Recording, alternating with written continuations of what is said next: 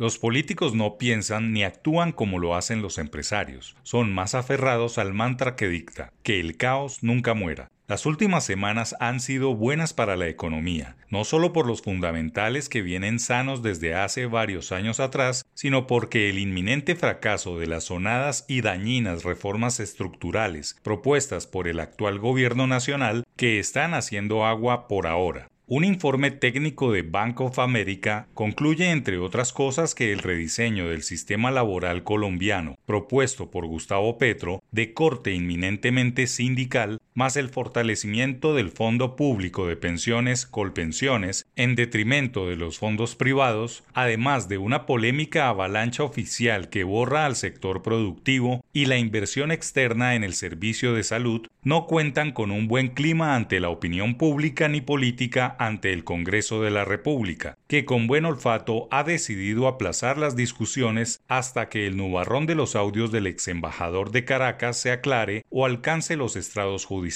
pues no es mejor que mencione financiaciones non santas durante la campaña presidencial. Toda esa maraña de acontecimientos ha generado que las reformas se dilaten, se aplacen para la segunda legislatura en un Senado y una Cámara cada vez más críticos con la Administración Central. Un auténtico respiro a los mercados, pues se reduce el temor y la incertidumbre entre los empresarios, quienes encuentran calma, lo que los inversionistas ven como un oasis en el desierto político que empuja con sus vientos regionales la economía colombiana hacia una innecesaria estatización. Los mercados ahora ven menos posibilidades de que el gobierno logre reformas en lo que resta del año, teniendo en cuenta las elecciones a gobernaciones y alcaldías que se llevarán a cabo el último domingo del próximo octubre. Las últimas proyecciones del Banco Mundial para Colombia advierten que de crecer 8% en 2022, durante este año la economía se expandiría 1,7%, una cifra bastante baja, pero que es mucho mejor que la prevista hace seis meses de 1,3%.